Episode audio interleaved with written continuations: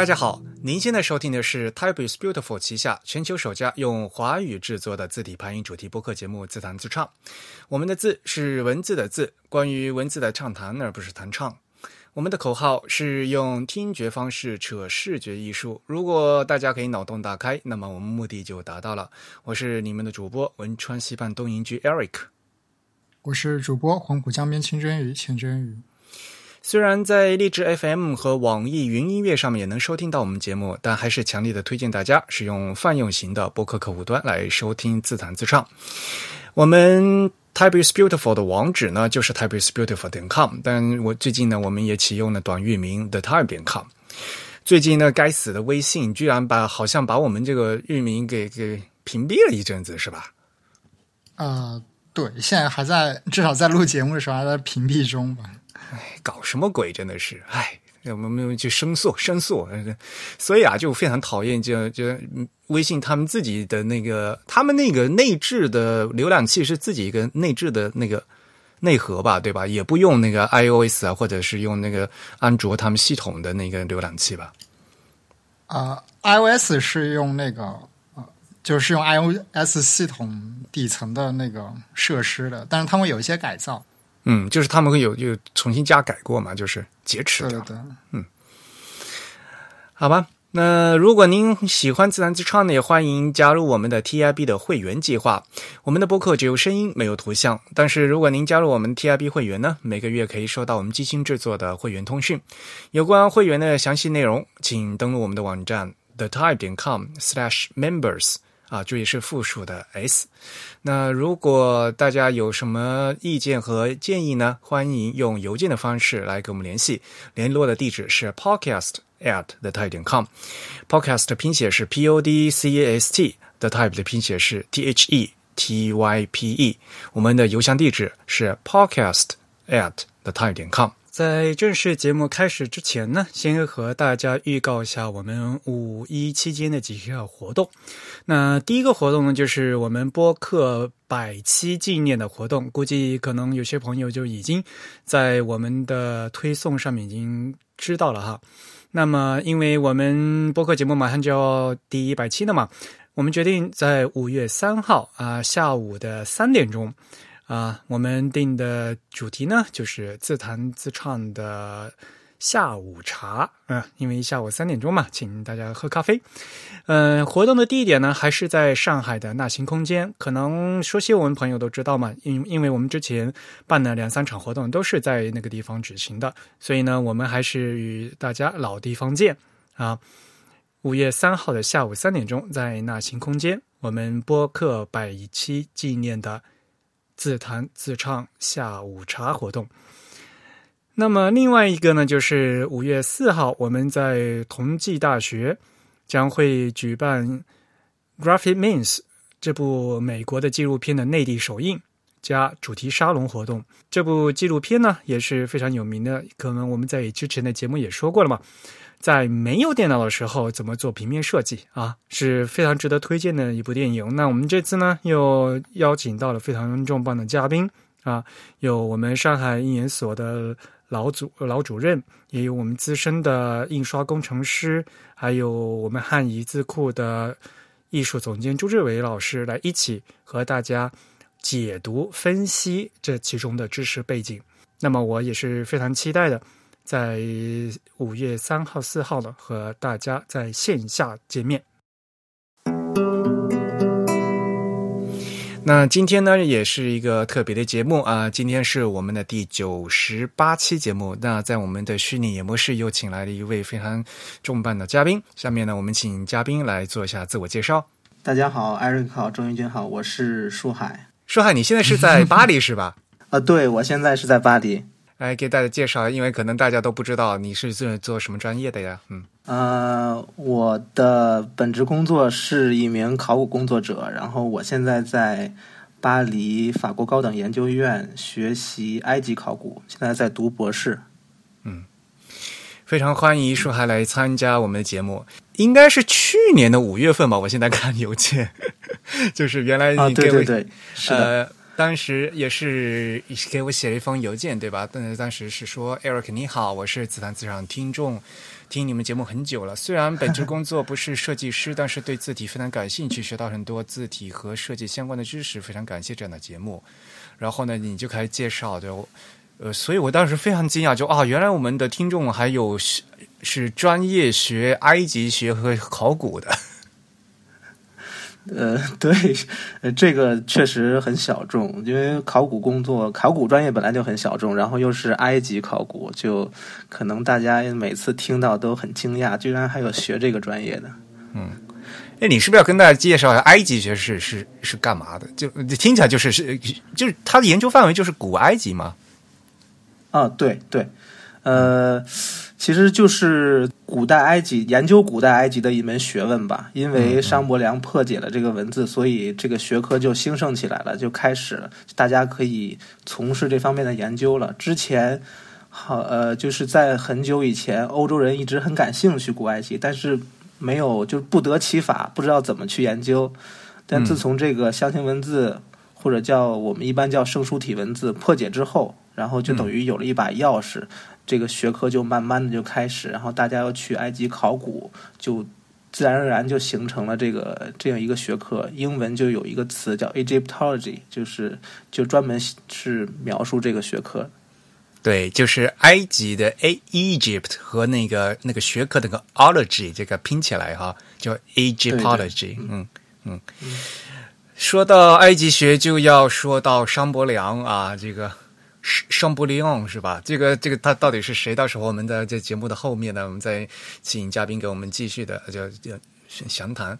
那么其实呢，今天我们其实是节目呢是自弹自唱嘛，关于文字的一谈节目。其实我们是希望呢，呃，请书海给我们大家介绍一下，就是圣书体啊，就是大家印象中的所谓的古埃及的象形文字到底是一个什么一个东西，对吧？那么，其实说到圣书体的话，我们还是呢要把话题先大概跟说一下，就古埃及到底是这什么样一个历史范围？因为说实话，呃，中国大家就说是呃有有据可考的，其实是三千年的历史嘛。但是大家一一般都说中华上下五千年历史，但是古埃及历史就就更长了，对吧？嗯，对，就是古埃及是其实是比我们想象中的长，因为我们平常都会说呃金字塔啦、什么木乃伊之类的，但是其实在这之前，呃，在这之前就已经有一段很长时间的埃及文明了。大概我们现在学术上就是把它起定在公元前的三千年左右，然后一直呃一直到罗马统治。呃，一直到罗马统治的公元四世纪的时候，就大概是这个时期。嗯嗯，这是埃及学的一个研究范围。如果再往后的话，再往前，那就是等于是史前考古学家研究范围；再往后就是历史阶段的研究范围。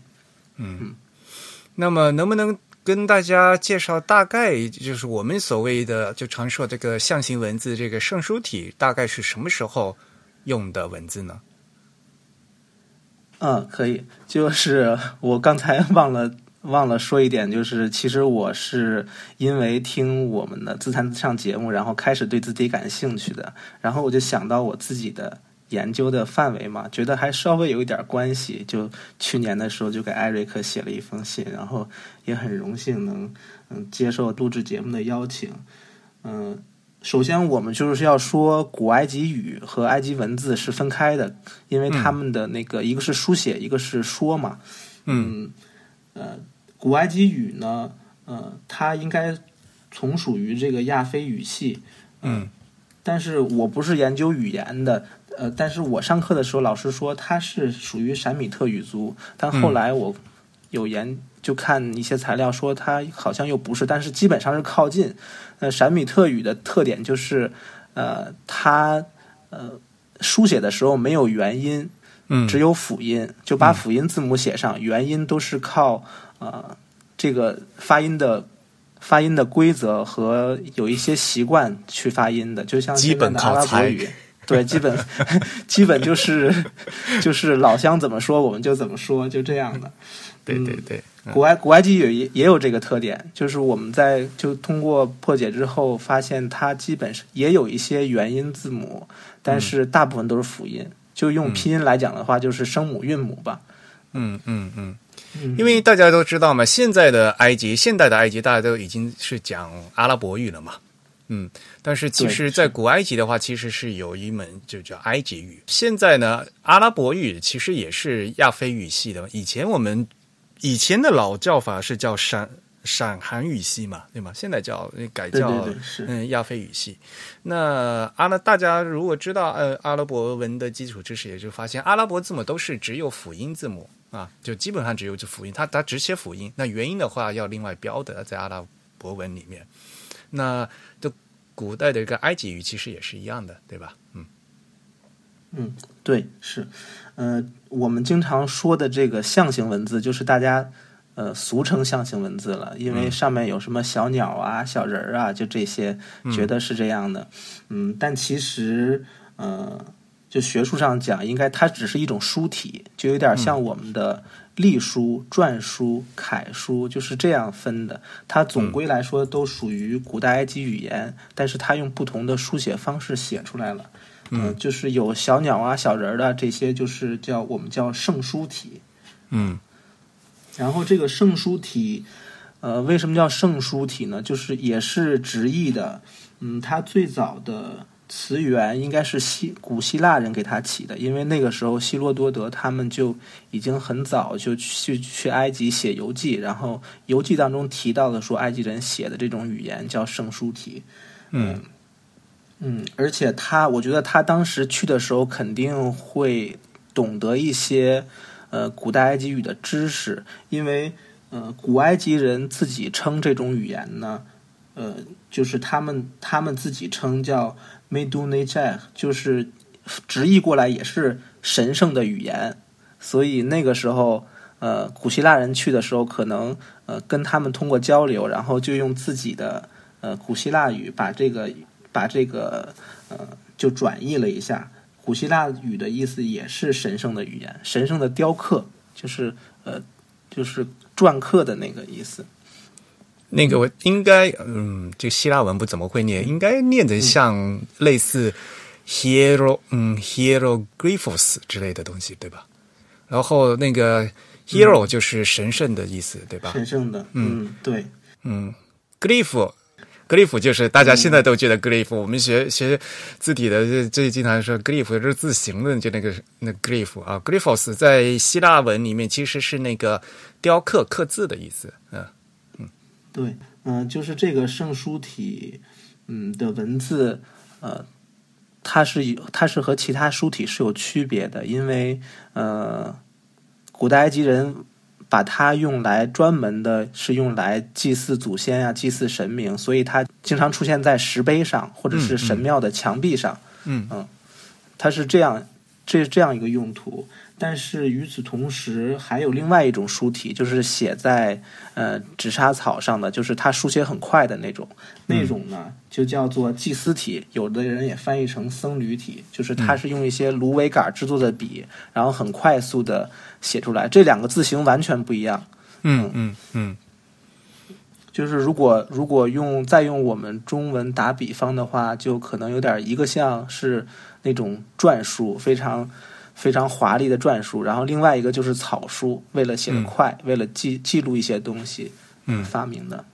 这个就是不仅是字形的问题，因为最关键的还是因为它那个手那个载体不一样嘛。因为圣书体的话，它圣书文因为它是篆呃刻在石头上的嘛，对吧？所以呢，它刻的特呃，就比如说我我。我们看不懂嘛，就像什么猫头鹰啊、鸟啊什么这些东西，是刻的特别特别的精细啊，就觉得啊，那其实呢，这可以就可以和就是非常粗糙的一个比方就可以的和我们那个篆书比，对吧？但是那个呃也叫僧侣体或者嗯嗯或者嗯对吧？这种呢这块是祭司体的话，那因为他们是的确要用要要手写的吧，所以也写的又非常快，这就很像就像汉字这方面就隶书了嘛，对吧？对对对对对对对，你这个隶书比喻的很好，因为呃，当时写这个僧侣体的这些这些人呢，就是肯定是寺庙里的那个那些祭司们，然后他们就用这些来记录，比如说今天寺庙一共收了多少呃吃的，就是别人进进贡的一些东西，然后或者是记录这一天发生了什么事，就大部分当时的公文或者是一些草稿，呃，或者是比如说嗯。当时的一些和数学或者医学相关的一些文献，现在我们发现它都用僧侣体写在纸莎草上。这个，这个好像有人念纸梭草，但是我我就读习惯了，就是纸莎草，都是用写到这个这个那个载体上。嗯嗯嗯嗯，我也念纸莎草。嗯僧侣体它跟这个圣书体，它在这个形成的这个年代上有没有什么先后关系吗？或者说这个有没有一些考证的结果？呃，形成就是发现的年代，现在就是考古发现，他们几乎是同时存在的，就是没有说是谁先谁后，因为呃，因为比如说呃，圣书体发现的地方，当然就是最早我们看到有。呃，神庙啦，或者是墓葬里边，他要给呃给逝者写一些那种像经文一样的东西，他也用圣书体，显得比较神圣。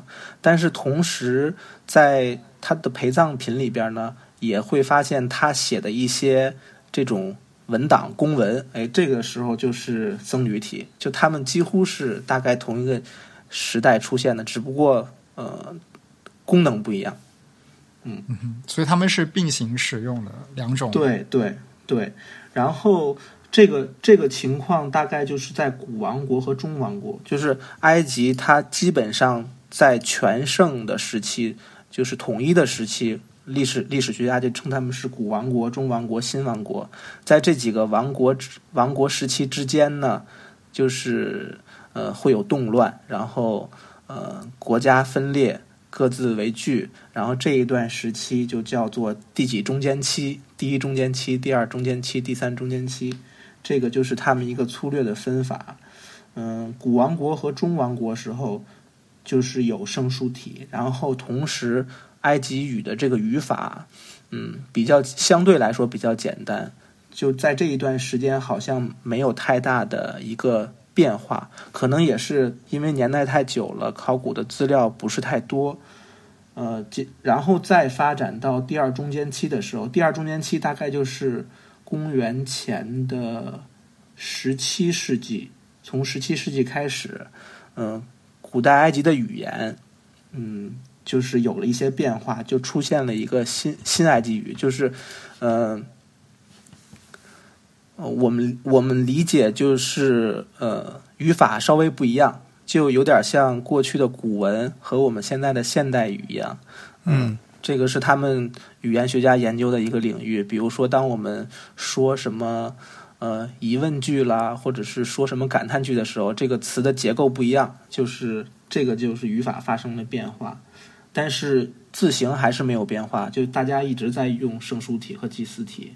嗯。嗯，一直到了晚期，公元前的八世纪的时候吧，嗯，就开始出现另外一种文字，就是世俗体，叫 demotic 世俗体。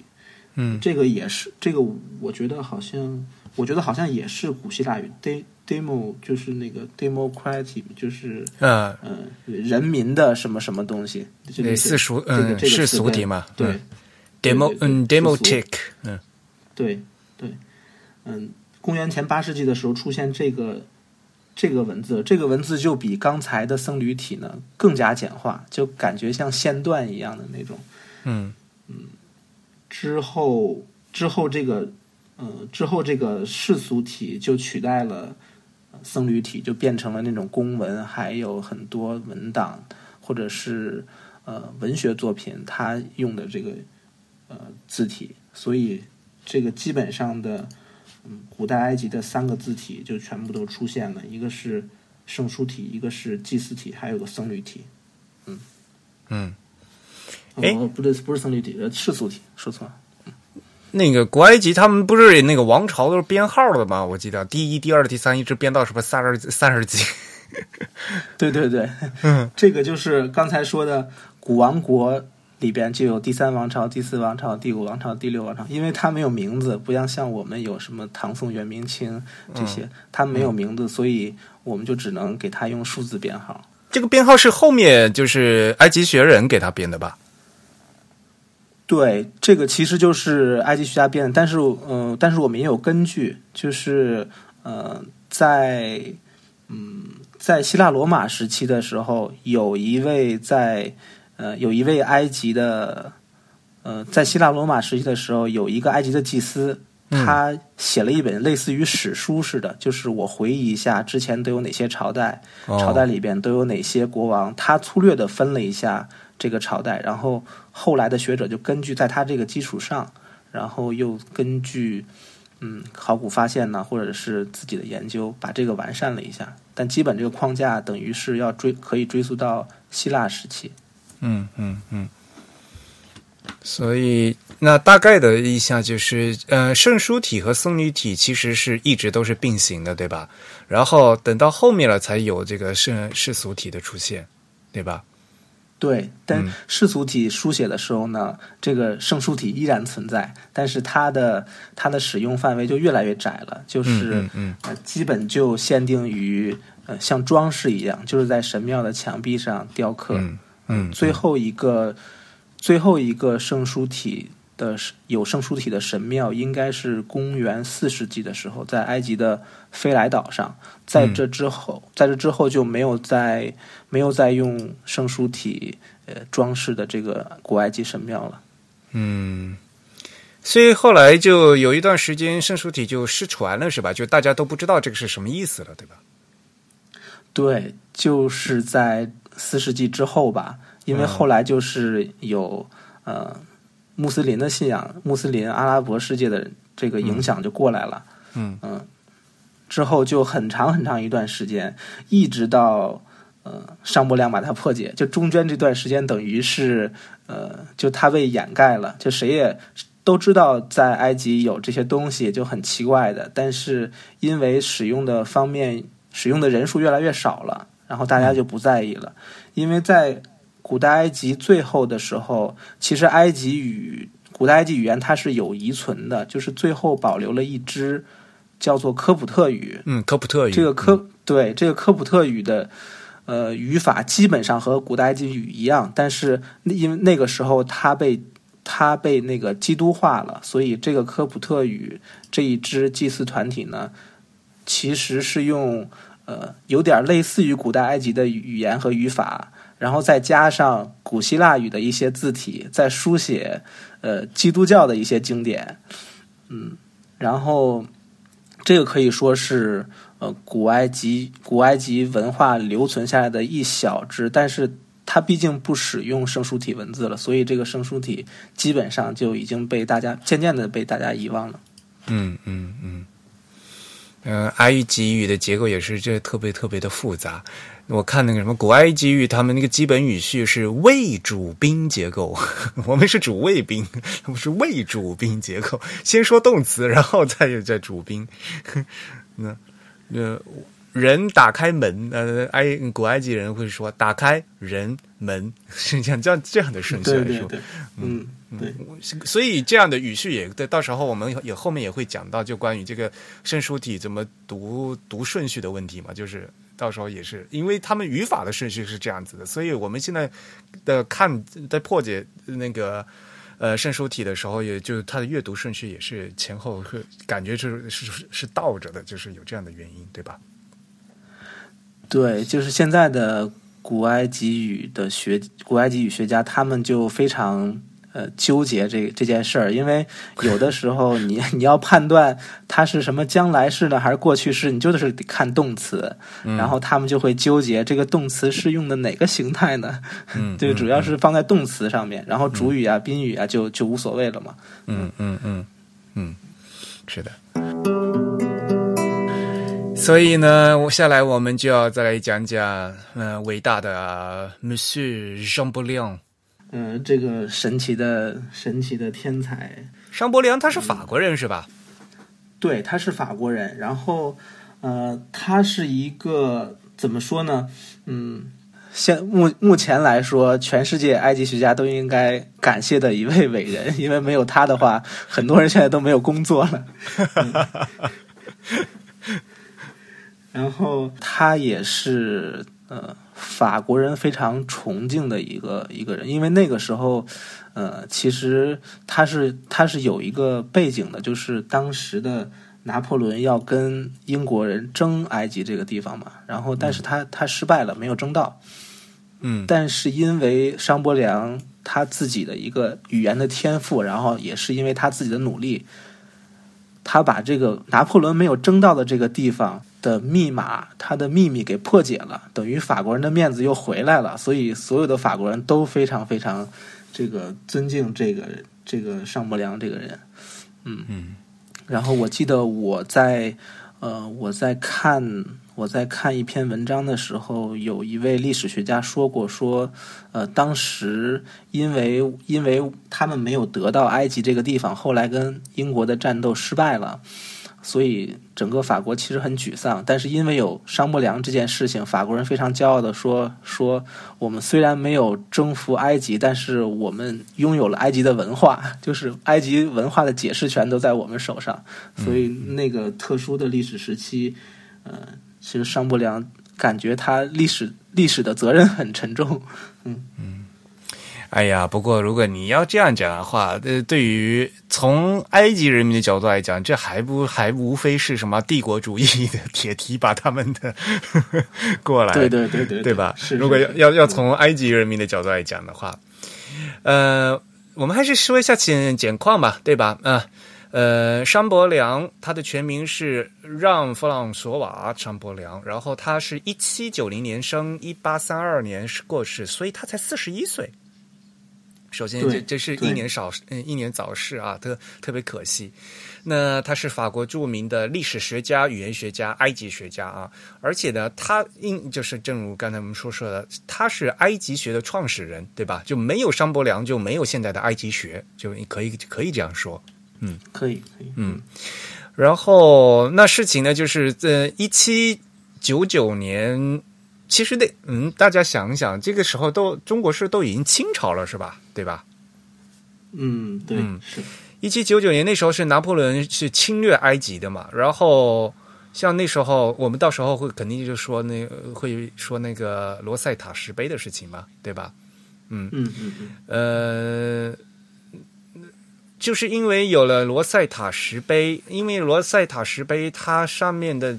是用三种文字对照雕刻而成的，有呃上面是有有希腊字母，有那个圣书体，还有个是还有一个是世俗体，是世俗体是吧？嗯，对对，还有世俗体，嗯，等于是罗塞塔石碑上面有嗯两种语言，三种文字，因为圣书体和世俗体就呃都是一样的，只不过字体不一样，嗯嗯嗯，然后还有一个古希腊语。嗯，因为发现了这个，所以等于呃促使商伯良可以更快的破解。其实，在这之前，嗯，有记载说，整个欧洲学界都在呃，大家都在传流传着一些很多就是不知道从哪儿来的一些呃。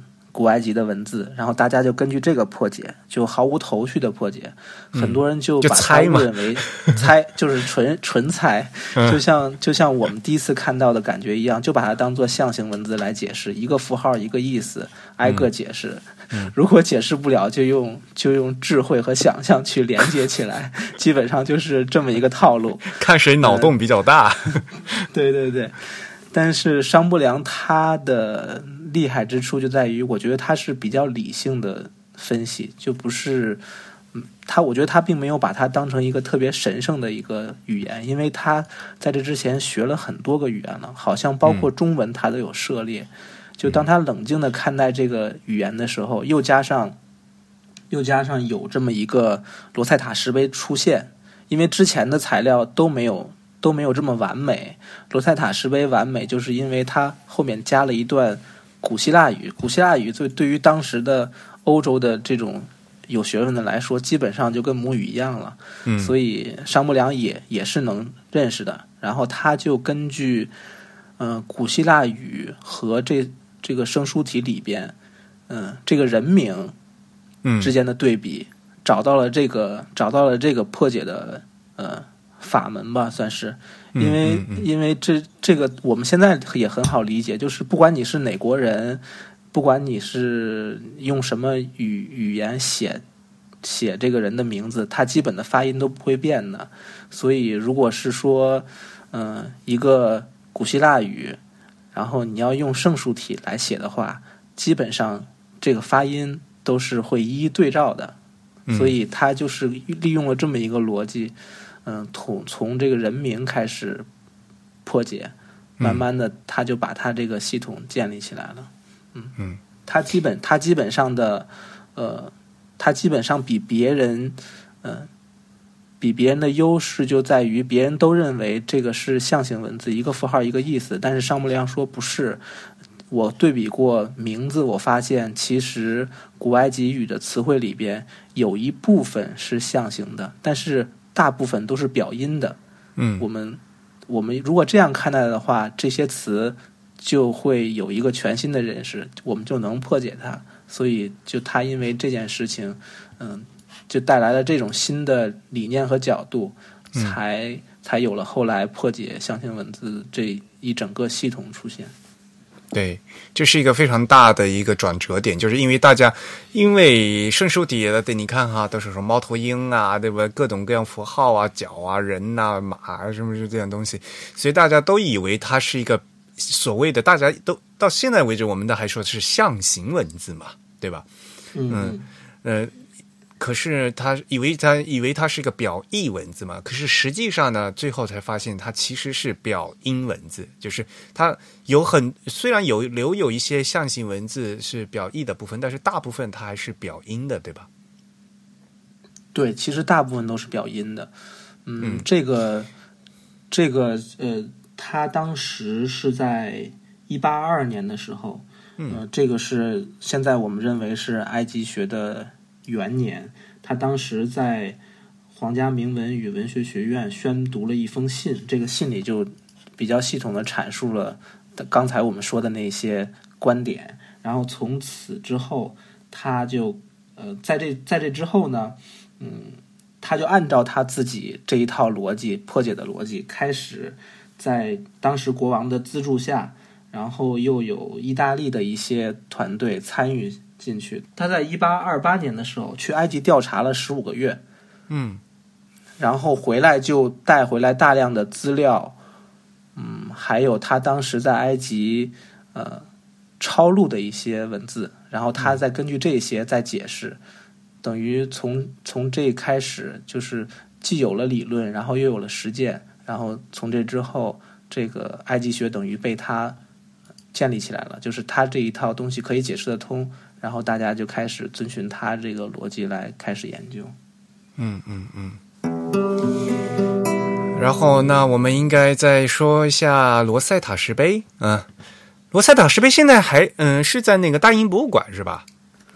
对，这个罗塞塔石碑在大英博物馆，它应该是就是一七九九年发现的。现在是已经缺了一块吧？对吧？它就是剩下一块。原来它一块应该是很很大的一块石碑，应该。对这个这个石碑现在是残缺的，好像是右下角上还有什么地方是残缺的。它的年代是托勒密五世，就是公元前一百九十六年在颁布的一个法令，等于公元前一百九十六年，中国应该是什么？应该是应该是汉朝，西汉哈，嗯，应该是西汉，嗯，基本上就是这个这个时间点。嗯，当时是一位，就是他们在挖战壕的时候，是一位法国军官发现的。但后来因为法国战败了，这个东西就稀里糊涂就去去英国博物馆展出了。所以啊，像埃及人呃，又说到这一点嘛，埃及人民很看又被帝国主义 残，埃及人一直想把这个东西要回来。对对对。嗯，但是这是一块很大的一个石头啊，是花岗花岗闪长岩啊，就是那一块就黑乎乎的石头，对啊，嗯，石碑，嗯，这个再再说一小点，就是罗塞塔石碑上面的虽然都是生疏体文字吧，但是因为它年代偏后了，嗯，后期的生疏体文字总归还是有些变化，就是它拼写的方式，嗯，会呃会改变。比如说，同样的字符在两千年前是一个意思，但是到了这个托勒密时期，呃，它就变成另外一个意思了。然后这个时候的生疏体更加的怎么说？嗯，就是更加的神圣化，因为它已经不再是一种呃大家普遍使用的呃这个字体，所以很多当时的就是托勒密时代的这些祭司呢，就开始把它更加的宗教化，更加的呃神秘化，比如说。一个字符可以代表很多种意思，然后就在就等于是在做文字游戏吧。嗯嗯嗯，这个这个时期的生疏体就有这个特点。嗯，所以它其实跟当时的这个平民语言已经是不一样的一种语法了，可以这样理解。对，就是在后期的时候可以可以这样理解。就比如在托勒密时期，那个时候，呃，其实，在埃及土地上是有两套标准的，就是一个是。呃，希腊语的古希腊语的标准，一个是埃及本地的这个标准，嗯，他们实行的法律，还有什么土地啦，什么这些，都都是两套并行的。嗯，那罗塞塔石碑的话，它是上面缺了一块，是那个圣书体的那一块比较就缺。比较残缺，对吧？中间和下面那那块，它不是三段文字嘛？三种文字嘛？嗯嗯嗯嗯。后面两没什么印，对，好像没什么印象了。应该应该是上面，可能是上面缺了。对，嗯，最上嗯最上面那个是那个圣书体，对。所以像这一类东西的话，就刚才说的话，商伯良他在破译这个圣书体的时候，一个最关键的就是用人的名字嘛，法老的名字吧，好多是吧？对吧？是对，是因为法老的名字都是圈起来的。对 对对，这个叫王明圈啊？是吗？还有专门的名字是吧？对，有专门的名字，专门的名字叫王明圈。然后英文和法语都叫 g a r d o u c h g a r d o u c h 嗯，对，就是就所有所有在这个王明圈里写的东西，要么是国王的名字，要么是王后的名字，就这。就是两个可能，可能还有一些特例，但是基本上就是国王的名字。嗯嗯，跟我们现在的这个世王号其实有点有点相近。咱们但是汉语的世王号就是是无论是谁都可以圈框起来嘛，咱们是框起来的嘛。嗯，他们是用一个就就像一个长的椭圆形把把那那几个字圈起来嘛，对吧？嗯，对对。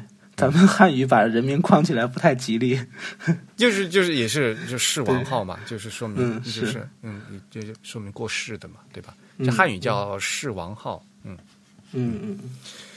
嗯，所以呃，当时商伯良就是根据这个王在王明圈里面这里面的这几个字母，然后去给它对译出来的嘛。其实像这种东西的话，叫呃字母的话，不同书写系统的话可以。通过转写，对吧？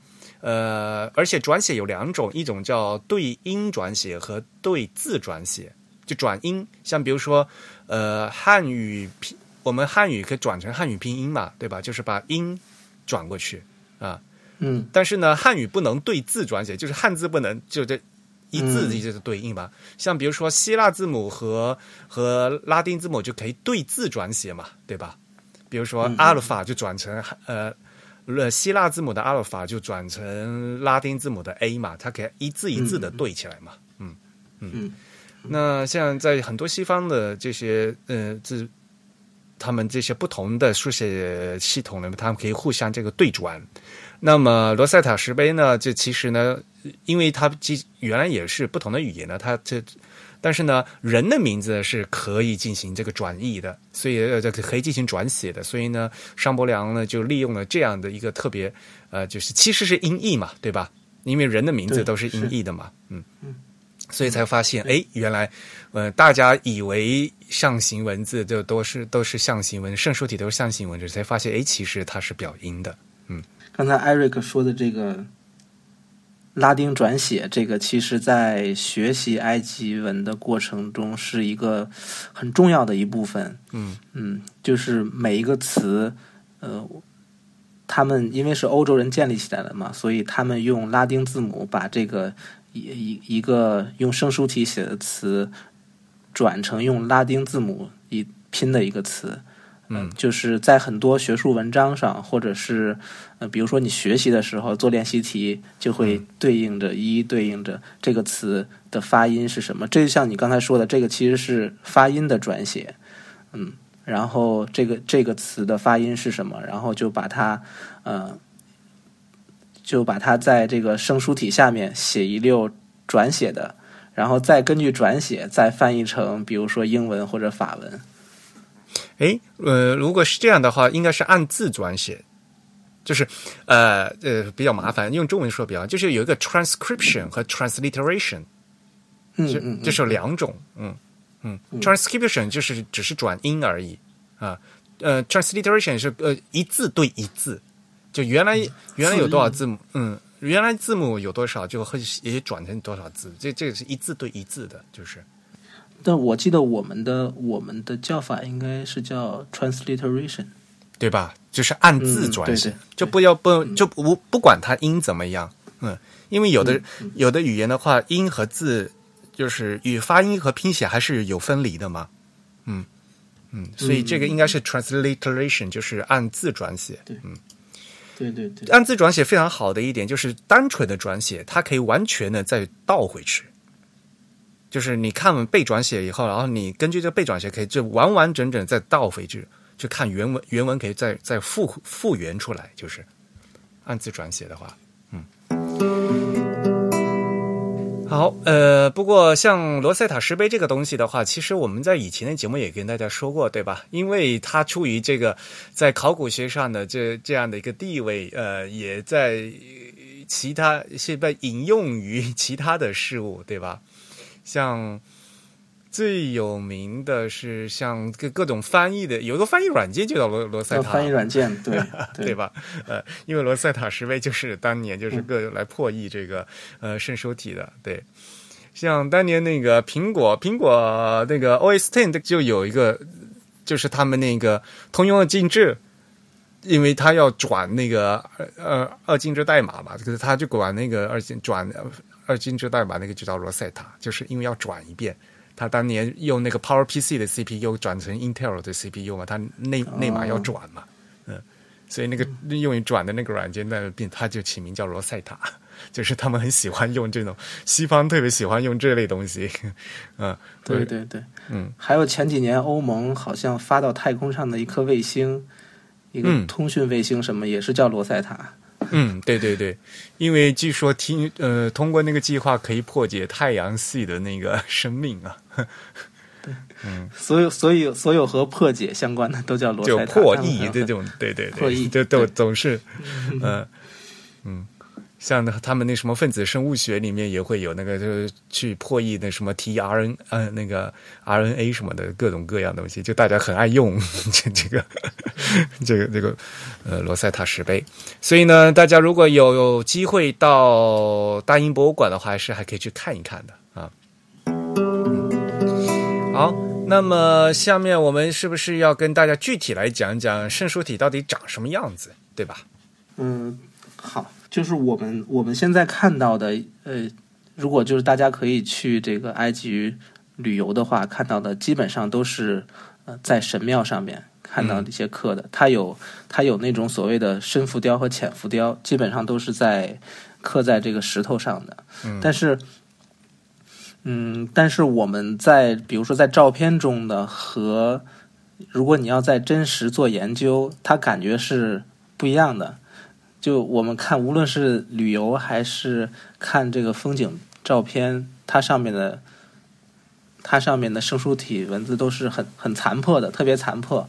但是，但是你要想把它变成，比如说，呃，翻译过来，要要把它变成学术的一个解释，你就先得先认读它，就是你要看它，比如说，呃。这个残破的这个鸟是什么类型的鸟？因为不同的鸟，它的发音 还有它的意思就不一样。就这一点，非常的呃，非常的痛苦。嗯，基本上，基本上现在，嗯，我们印象当中的就是圣一提到圣书体埃及文，就会有就会觉得是好像无数个呃人形或者是动物或者是条条条条杠杠的这些就浮现在脑海里。嗯，它基本上都是会用到当时的埃及人在自然界观察到的一些东西。就我们很，他们几乎没有什么抽象符号，嗯嗯，全部都是可以具象化的，就可以想象，比如说他们当年的罐子是什么形状的，然后他就把这个罐子，呃，用在这个这个圣书体的文字上面。比如说这个罐子是专门用来进贡给神明的，然后这个罐子的意思就是放到文字里的意思，就是专门，嗯。专门做祭祀的罐子，而不是生活上的喝水的罐子。嗯，它是它是这么一个逻辑。嗯，那那你就跟大家数数吧，圣手体常见的鸟儿。不过像像最常见的个啊，是你那是一个秃鹰是吗？那个具体的种类我还真不知道，但是就叫做鹰吧，就是一个尖嘴的一个鹰。鹰，但是对。还有是还有一种是隼鹰隼啊，那个就是我们常听到的那个荷鲁斯神的形象。这些鸟呢，这些鸟我们认读起来无非就是那么几种，因为它常见的，我现在可以数过来的，比如说艾瑞刚才说的那个啊那个音，然后它经常是被放到。两个辅音中间做拼读的嘛，它自己其实没什么意思，它就是注音的一个符号。嗯，然后刚才说的荷鲁斯的那个鸟，呃，它的脸上是有一道纹纹饰的，就可以对照到真正的那个呃鹰隼的那个脸，它眼睛下面有一道纹。然后还有呃，比如说形容嗯托特神的是一个。长腿的，有点像白，有点像白鹭，那个那种鸟。嗯，还有一种鸟是方尾巴的，还有是圆尾巴的，都是 就是很多细节。就如果他画的要好详细呀，对他画的非常详细，就是主主要主要是看它的头和它的尾巴。如果头和尾巴不一样的话，它的意思就不一样。这个这个是对于鸟，但是它同时还有很多人物的形象，比如说这个人弯着腰，然后或者是这个人嗯抬起手来，手里拿一个棒子，嗯，他的意思都是不一样的，嗯，基本上就是嗯就是把，比如说比如说嗯，经常形容小孩子的这个人的符号，就是就是一个小孩子。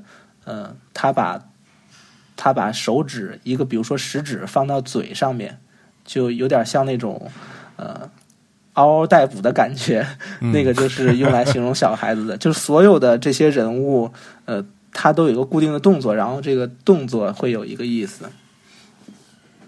那哎，你刚才说那个小朋友那个嗷嗷待哺，那个是是几号？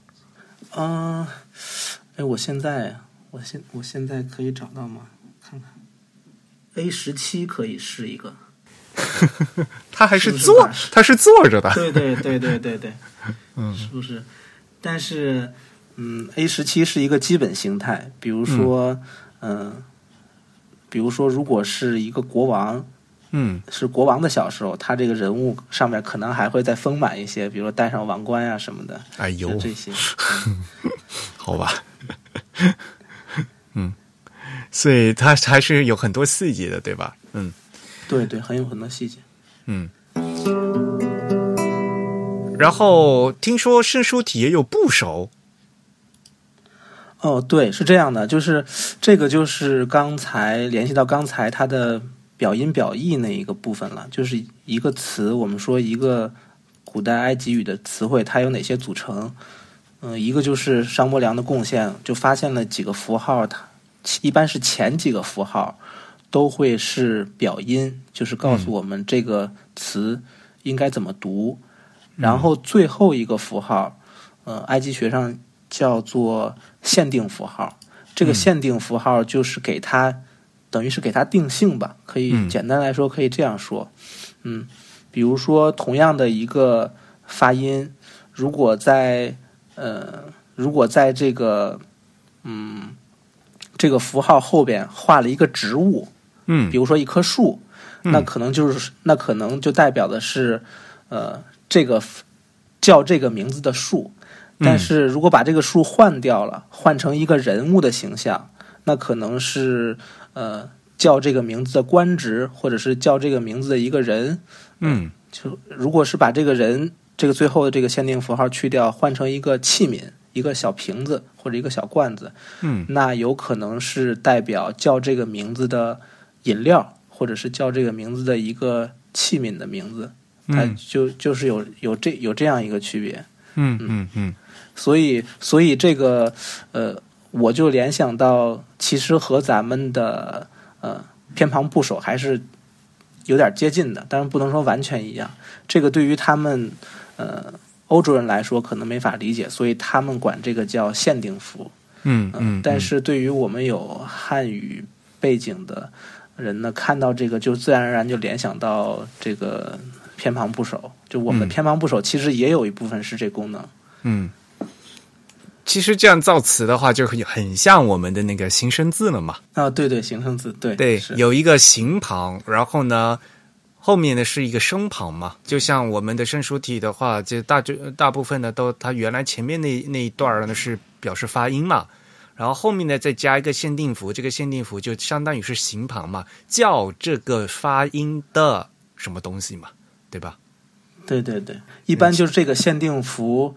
比如说，当我们现在的学者突然遇到一个词，不知道这个词什么意思，没见过，然后一般就会根据这个限定符来推测，嗯，它可能是某一类的，然后，然后再做再做进一步研究。而且，这个限定符还有一个作用，就是因为古埃及人在写的时候，他没有标点符号，所以我们断句的时候就根据这个限定符来看，一到了一个限定符就表示。呃，是一个词组的结束，或者是一个句子的结束，然后下一个再重新是另外一个词，嗯，这样来看。对啊，这现在就开始要说了，就它居然既然这个我们没有分词嘛，对吧？不会像现代语言像比如说英英文里面是加空格来分词嘛，对吧？所以要看这个限定符，而且它的整个的阅读顺序是什么呀？从左到右，从右到左都可以，好像听说。对，但是大部分虽然都可以，但是大部分的，比如说出现在纸莎草上的，呃，我印象中还是从右到左多一些。然后，嗯，然后如果我们到了神庙，或者是进入了墓葬，看到它的壁画装饰，它基本遵循的一个原则就是对称原则，就是从左到右和从右到左都可以。然后，呃，有一种经典的排列就是。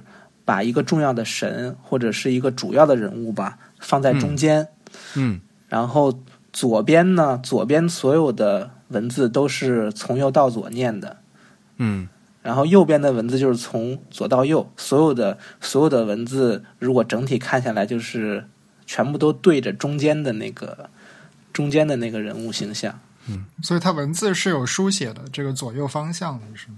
对，是有方向的。呃，如果我们能看到一句话的话，怎么怎么以最快的速度来确定它应该从左到右读还是从右到左读？就是呃一个很简单的，就是找找这里边凡是有带脸的，无论是人还是动物，或者鸟，对，或者是鸟，或者是人，呃，或者是什么小猫小狗，如果它的脸冲什么方向，那我们就从那个方向开始读，这个就没错了。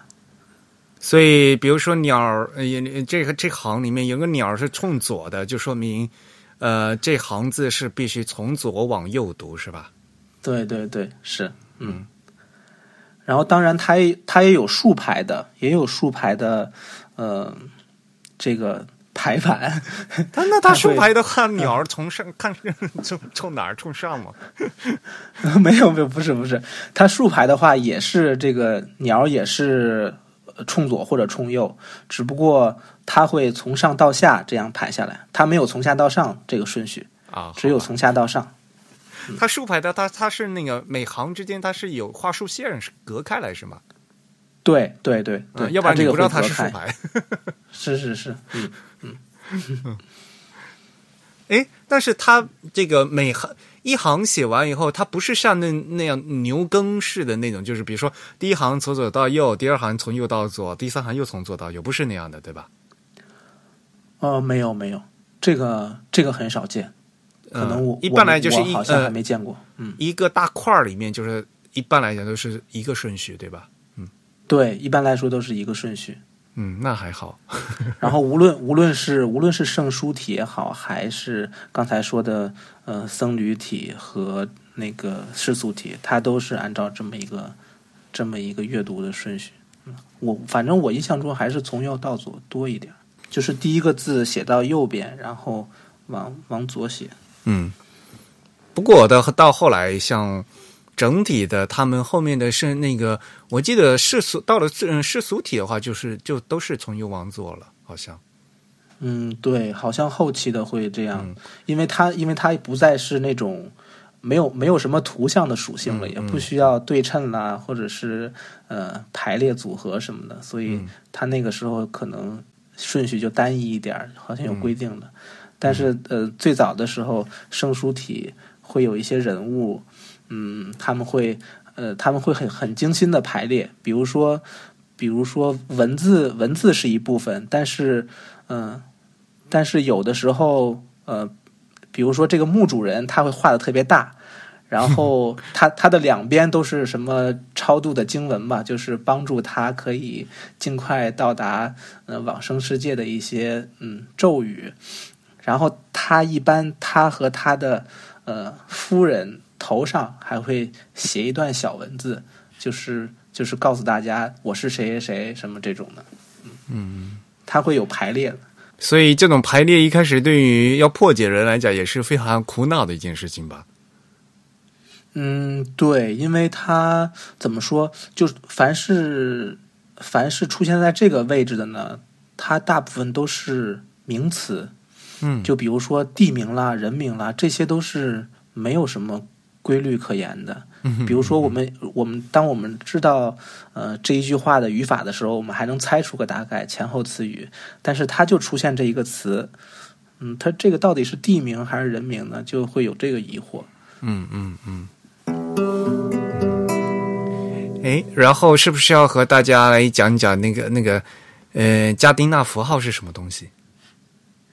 嗯，对，这个就我还想多说两句，就是其实这个和埃及学家的工作和破解还是有关系的，因为自从商伯良告诉我们怎么读这个呃圣书体之后呢，当然之后很多非常有才华的天才型的埃及学家开始在这上面努力，嗯，然后大概就是这几个方向用于学术的，一个就是特别尊重于呃。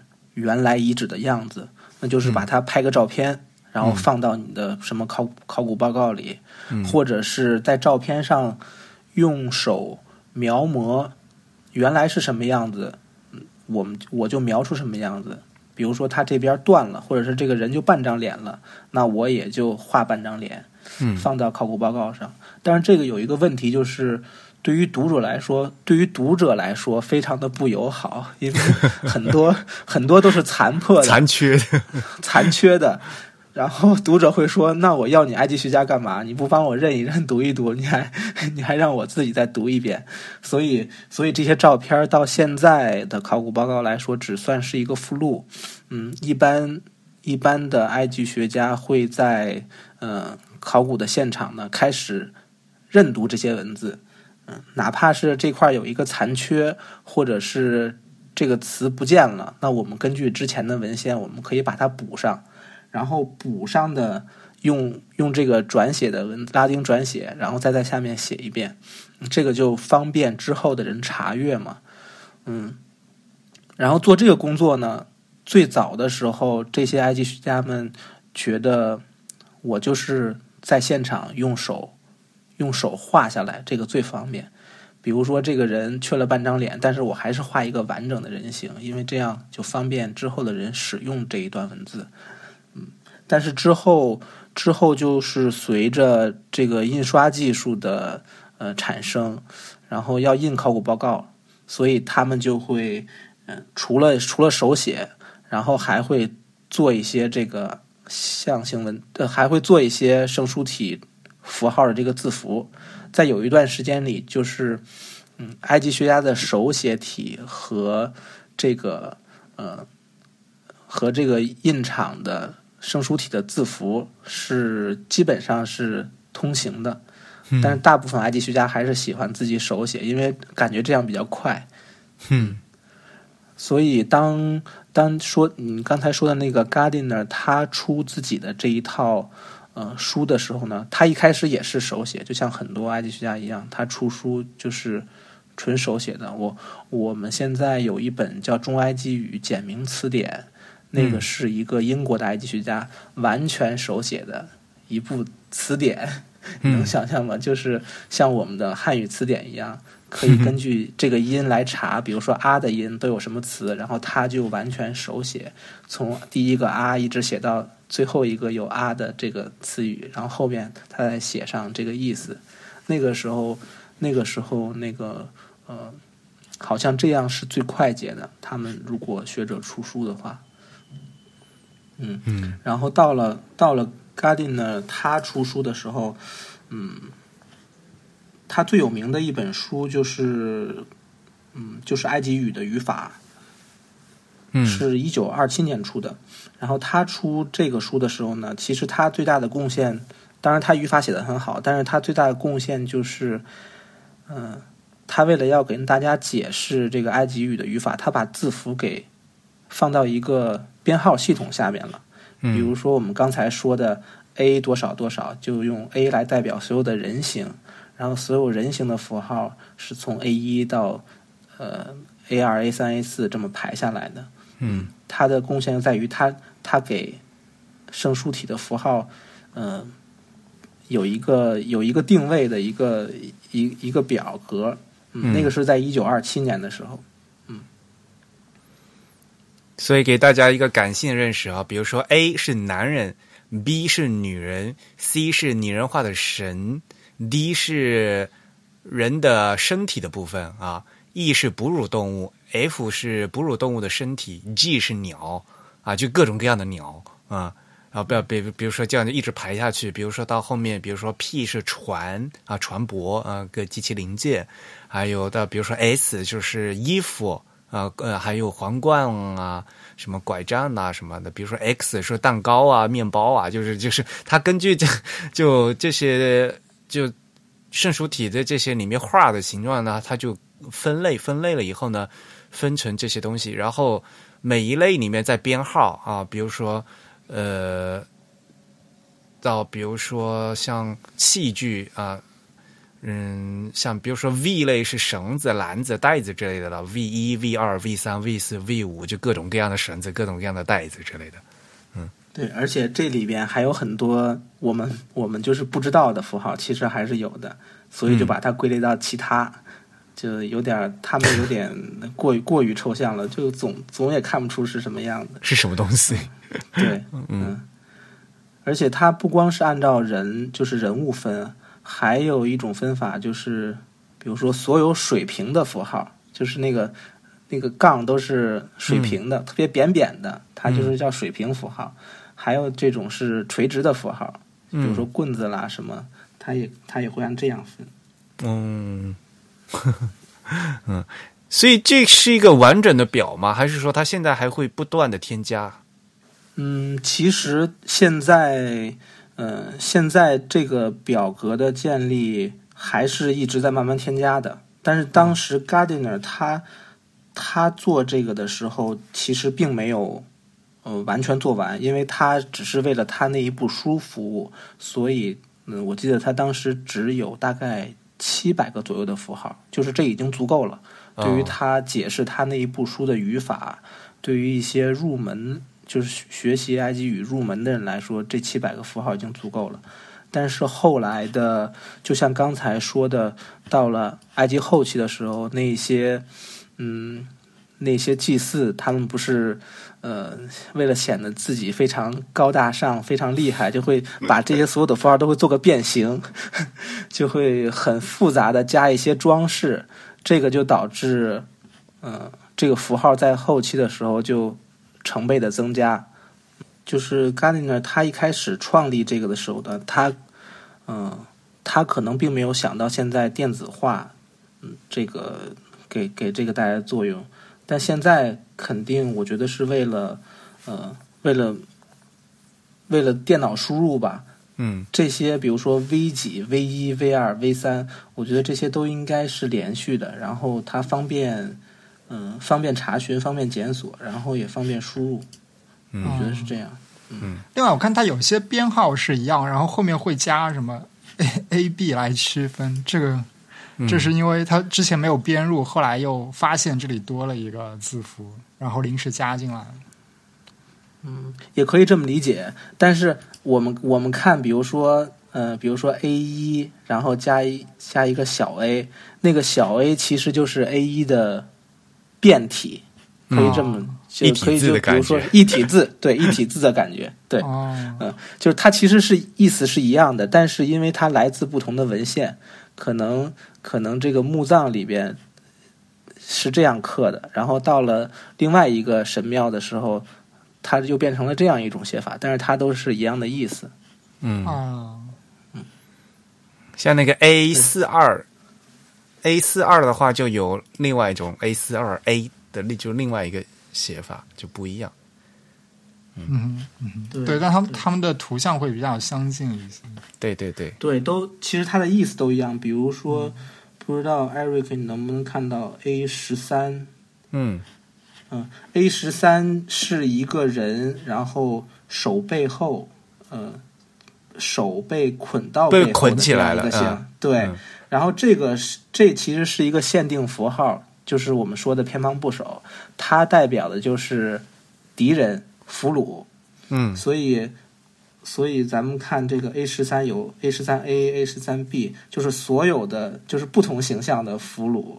就但是他们总归有一个共同的特征，就是被俘获的一个状态，非常非常惨的这个 手背后，然后或者是头都被砍掉的这样一个状态。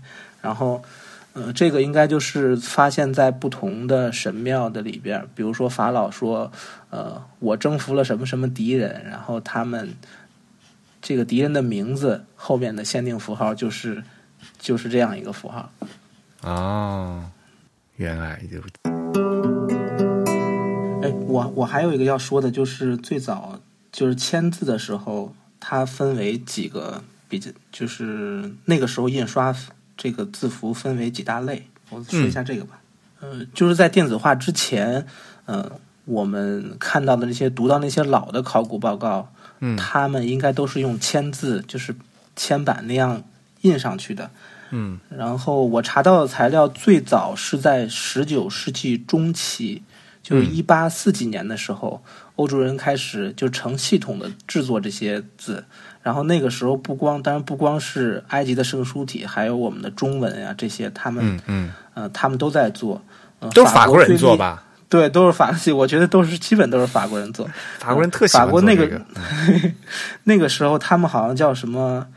帝国印刷馆，然后后来现在当然是改名成法国国立印刷馆，现在还有收藏。对对，没错，他们搬原来在巴黎，但是后来搬到那个巴黎郊外去了吧？我记得。对，好像在巴黎郊区，我想去看一次，但是但是我感觉还挺远的，我就我就没有去。我打算明年去，到时候再咱们咱们一起去吧。哦，那太好了，那太好了。嗯。那个时候，在十九世纪中的时候，呃，比如说中文、日文、阿拉伯语、阿巴拉伯文、希伯来文什么这些，他都有弄。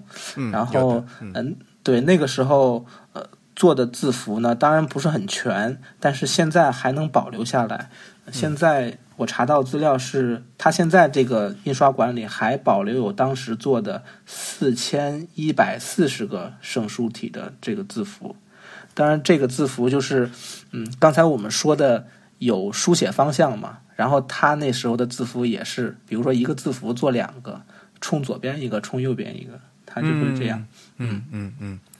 我记得他那个不仅是呃是字符，就是呃按我们金属活字来讲，这个是那个是字冲，就是就是复形。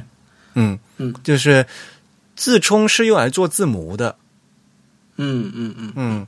先字冲是是这些师傅刻字师傅刻的，刻完以后去做成字母，然后再由字母去做做大，可以量产签字啊。所以呢，自冲是最重要的。嗯，然后自冲呢都是那些呃，就刻字师傅就手工一个一个刻出来的。嗯嗯。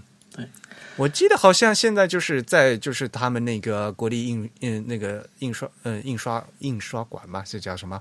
国立印刷馆。a m p r i m e r i National 的，他们那边现在还有一整套，就是有现在按现在的字号来讲，就是十八 point，就是十八点的那个字冲，还有三还有三四千个呢。对，对对对，他们最早就是做十八号，然后后来。嗯，到了一九几几年的时候，他们就开始有做十二号。我觉得可能是因为这个小字符做起来太困难了，对，而且太不易读。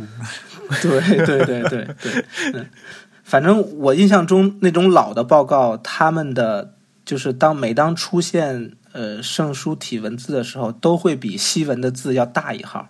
嗯，就 可能是因为当时印刷技术的原因，我也不知道是怎么回事。那字比较大嘛，所以呢就要把把那个行给撑开来嘛。对对对，是是，嗯，呃，当时除了法国人做呢，其实最早做的是德国人。德国人他们做了一套字，呃，而且这套字是呃一八四零年的时候就开始，但是那个时候他们做的非常少，最多也就做了三百个。就远远不够，嗯，后来的后来最有名的其实就是刚才说的，呃，法国的国立印刷馆，然后他们先做了一套十八号的，然后后来又有十二号的，呃，之后之后这个工作呢就转移到了呃开罗，当时在开罗，法国人一八八零年的时候在开罗成立了一个叫做开罗法国东方考古研究院。就是法国人在埃及建立的一个考古机构，啊，就是那个什么，你们怎么就念 “efao” 的那个东西？对，我们都我们都念 “efao”，对对，嗯。然后这个工作全部都转移到那儿了，然后在那儿，他们把这个三千个自冲，然后扩展到了七千个。哦呦，这个这个算是当时世界上最全的一套，嗯嗯。嗯，然后这这里边这里边有一个有一个小故事，也是我呃也是我看查资料的时候发现的，就是当时当时和这个嗯，当时十九世纪末的时候，有在这个国立印刷馆里边有一个年轻的年轻人，他当时做排版员，因为经常跟这些呃这个。埃及文字打交道，因为他当时负责排版嘛，嗯，然后他就逐渐对埃及学就产生兴趣了，然后，然后他就干脆干脆他说我就不做这个排版员的工作了，他就直接去找当时有名的一个埃及学家叫马斯佩罗，去找他直接去从事埃及考古工作，然后这个人就是后来他等到他呃成长之后，他最后就做了法国。东方考古园研究院的院长，然后他在院长在任的期间，一八九八年的时候，他在伊法奥开创了印刷馆。就之前伊法奥是没有印刷馆、没有印印厂的。嗯，然后他那个时候，呃，建立了一个印厂。他从当时他老东家，就是国立印刷馆那边，把这个字符全部都要过来了，把这个字冲，嗯。他就说：“我要把我要在这边继续，嗯，直接在开罗印书。呃，他在他在任的时候就开始大力发展这个呃考古报告的印刷。之后就在一九八三年的时候，又一任院长接替他嘛，然后就最后在一九八三年的时候，把这个字体库扩充到了七千个。嗯。”啊，所以啊，对啊，你上次就给我发一些照片就是那个开罗那个一发欧的那个印厂，就是那边的照片是吧？对对对，那个是我有一次去参观看到的。呃，那个机器看上去还挺新的，我觉得他们应该是现在就不会再用了，就把它当成一个小展厅了，擦的都很新，感觉看上去确对确实年代很久远。那是在开罗是吧？在开罗，在开罗啊。就是呃，我仔细看，就是你那发那些照片，就是有一些是金属的，呃，就是字母，嗯，然后呢，还有那个 monotype 的机器，嗯。嗯嗯，对对，就。真正 monotype 机器。好像我记得还有一个是，呃，当时他们跟我解释是说，嗯，可以用这个机器来做来做签字，就是把那个字母放上去来做签字。那个是 monotype 机器吗？对，monotype 就是做这个。对，用嗯有 monotype 的字母，然后做签字。嗯，对，对对对对对，是的。嗯，我记得他们当时和我们说，嗯，就是做好之后要放到板上去排嘛，排完了就会放到旁边的那个熔炉里边，把这个铅熔掉，然后下次再用回炉。对，没错，回炉。对，嗯嗯。然后所以说那个时候出的书是不可能再版的，就没那么容易。他说：“那肯定。”对我当时，我当时很天真的问他，我说：“现在还可以出那些古代的书，可以再。”呃，再印一遍吗？他说这个不可能，因为当时在那个年代，从把稿子递过来开始排，一直到把这个书出出来，大概要六年的时间。然后六年出完之后，就把这个签字就都融了。那我们再做的话，这个时间成本太高了。嗯嗯，主要是它没有什么输入法嘛，是因为他得手工去剪那个字母。对对，金属盒子都是都是那样的嘛，它它它要剪因为我们知道这个英文的，就或者说拉丁字母的这个，它都是有键盘可以输的，这个类似像 Monotype 这样的机器，所以它会效率比较高一些。嗯，对，那个年代反正处理呃生熟体文字的时候还是挺困难的。嗯，所以像那些排字工人，他们也不认字嘛，所以呢，所以所有那些正生书体的字符，他们都是得编号，然后呢，就根据那号看那个号来来。来剪字来排版，对，然后到了呃，就是当时当时法国人做完这一套之后，嗯，肯定是非常自豪，然后他们就还专门就是出了一本书，说我们现在呃，法兰西帝国印刷馆都拥有什么呃，都拥有什么字，然后当时圣书体的这个金属活字就被。就被当作是他们这个印刷馆最大的荣耀来来展示，然后后来德国人当然也不甘落后，然后他们一八四六年的时候又又开发了一套，然后这一套是因为很有名的一个埃及学家叫呃 Lepsius，他也去埃及考察回来也要出书，然后他们就说那我们也要做一套自己的文字。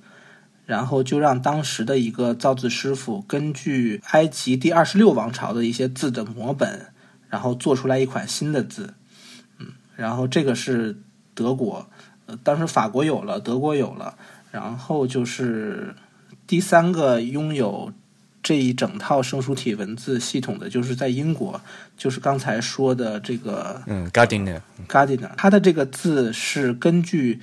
第十八王朝的这个字形来做摹本，然后做出来的。而且这个字有一个很大的特点，就是它应该总体来说是这三款字里边最漂亮的，因为它这个之前的这个字都是粗细线条都一样，就是很死板。然后英国人做的，它有两种粗细线条，比如说在人物的手臂或者大腿的地方，它的线条就会粗一些。嗯。然后其他的地方轮廓就用细线条来勾勒，所以显得比较比较生动。所以我觉得好像现在就是我们电脑里面这个字都是以那个嗯 Gardiner 的那个标准来做的感觉，那个线特别细，感觉。对这个，嗯，这个有一个法国的法国的字体设计师，他叫呃贝黑。周纳当贝黑，他写了一本书，就是他之前还在伊法工作过一段时间，呃，他就以字体设计师的角度来看待这个这个问题。他说，这整个这三三大家族，就是法国、英国和德国，他们总体的这个趋势就是，嗯，就是所有的趋势都趋向一样的，就是用线条勾勒出一个。图像，但是最早在法国就伊法奥用的那一套字是有点像剪影似的，嗯，就里边没有内容，里边是填黑的。嗯，比如说鸟就是鸟，一个鸟的形状，我们根据形状来判它是判断它是猫头鹰还是还是鹰还是小麻雀，但是它并没有在里边画眼睛、羽毛什么的，里边都是涂黑的。嗯，但是后来的字一直一直到我们现在用的，就全部都是用线条勾勒出来的，里边眼睛啊，还有是呃羽毛的细节，还有腿啊什么的，都是这样勾出来的。哦，那其实现在我在 Unicode 的这个文档上看到了这个渗书体的 glyph，、其实跟 Guardian 的那个还差了蛮多的。就 Guard 那个现在 Unicode 的文档里面，更像是刚才舒海说那种用同样粗细的那种轮廓勾勒出来的这个对线条性的。但 Guardian 那个那个确实有一点这个书法的感觉。对，所以所以现在他们。呃，所就是埃现在的埃及学家们还是觉得，呃，当然他们他们还是觉得手手写的其实是最生动的。然后接下来就是总体评价来说，还是英国的那一套，虽然它不全，虽然它只出了七百个，但是它整体字的美观还是可以的。就其他的都比较死板，然后包括进入到信息时代之后。呃，一开始做的那些电脑做的那些字，呃，有一段时间好像九十年代在用的那些字，呃，这个埃及学家都觉得太丑了，丑到以至于我们都不想读这一篇学术文章，就每次看到那个那个字的时候，怎么怎么看都别扭。就是那个是电子化初期的时候。不过说到电子化，我们就是刚才也提到了嘛，嗯，现在呢已经。在 Unicode 里面就已经有渗书体了。其实生手体早在二零零九年的十月份就已经加入 Unicode，而且是 Unicode 的五点二版本。你想，现在现在 Unicode 都已经都十十三版、第十四版，所以还是其实，在很早阶段就就加进去了。然后 Unicode 的码位呢是在幺三零零零到幺三四二 F，也就是大家。一听到就已经是五位数了嘛，所以就不是在那个基本文平面了啊，就是在第一平面，嗯，第一平面。那这个码位上也挺多的。如果说的字数的话，现在应该是收一千一千零七十一个吧，呃，就是顺序呢，就是按刚才我们说的按的 Gardiner 啊，就是那个加丁纳符号顺序排的。嗯，而且呢，因为有现在也有很多这个免费的字体嘛。呃，像 New Guardian 的 TTF 啊，像这个是一个那个 TTF 的字体的老版的字体。那现在最常用的就是 Noto Sans，谷歌他们这个 Noto 项目啊，Noto Sans 它也有呢 Noto Sans 的 Egyptian Hieroglyphs 这样的一个字体。所以呢，有了编码，有了字体，才能把这个字显示出来嘛。嗯，所以估计像。比如说，现在大家呃拿着那每每一台 iPhone 呃 都都可以 都可以，对，应该都可以显示出来，都可以显示出来。对你前段就有，因为这背景是罕用字嘛，但是偶尔呢，有些人就来来复制粘贴来条 A 贴一个猫头鹰啊，这个还感觉还蛮好玩的。嗯，对对，嗯嗯，其实其实呃，这个最早。嗯，他这一套嗯古埃及文本信息化的这个方法，也是好像是法国科研中心在巴黎开的一次会议，嗯，里边有一些埃及学家参与，也有一些工程师来参与，嗯，当时就编了一套基本的方式。这个方法的逻辑就是在 Gardiner 这一套编码的基础上再扩充一些，嗯，他当时这个名字叫法语叫。Manuel 的 Godage，这是一个对一个一个一个编码的手册吧？就不光是用呃，比如说 A 一 A 二这种数字呃这种字母加数字的方式呃来确定这个符号的呃这个编号，然后还加上一个什么呢？就是可以通过呃发音的，就是呃发音来编码。比如说刚才说的这个转写的拉丁的符号，拉丁语的符号转写的。就是呃，在这个系统里，我们可以直接输入呃拉丁语的转写符号，然后它对它对应的这个字符就会出现。嗯嗯，这个是一个嗯一个呃呃一方面，然后还有另一方面就是他们还这个有点听着像编程了，就是它还加入了一个位置的编码，相对位置，因为呃，要想要想在这个屏幕上复原这个神庙的这个字符的排列，就要根据他们古埃及人书写的特点，比如说他们会把两个相对较小的符号，嗯，虽相对较小的符号就是呃上下排列，虽然这个整体的文章是从左到右这么排的，但是因为一个小符号它不会让它占占满一个格，会把两个或者三个叠加起来，嗯，之后再嗯。再并列往从左到右或者从右到左这么排，嗯，它是有一个位置，所有小的符号都会的都会都会上下排列，就等于让这个不让这个不让这个空间出现空白，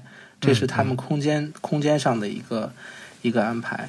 这个这个编码手册就是其实是针对研究人员的，嗯嗯，其实其实这样看的话，还和 Unicode 的。不太一样，因为 Unicode 就是一个一个符号，它它没有这些东西。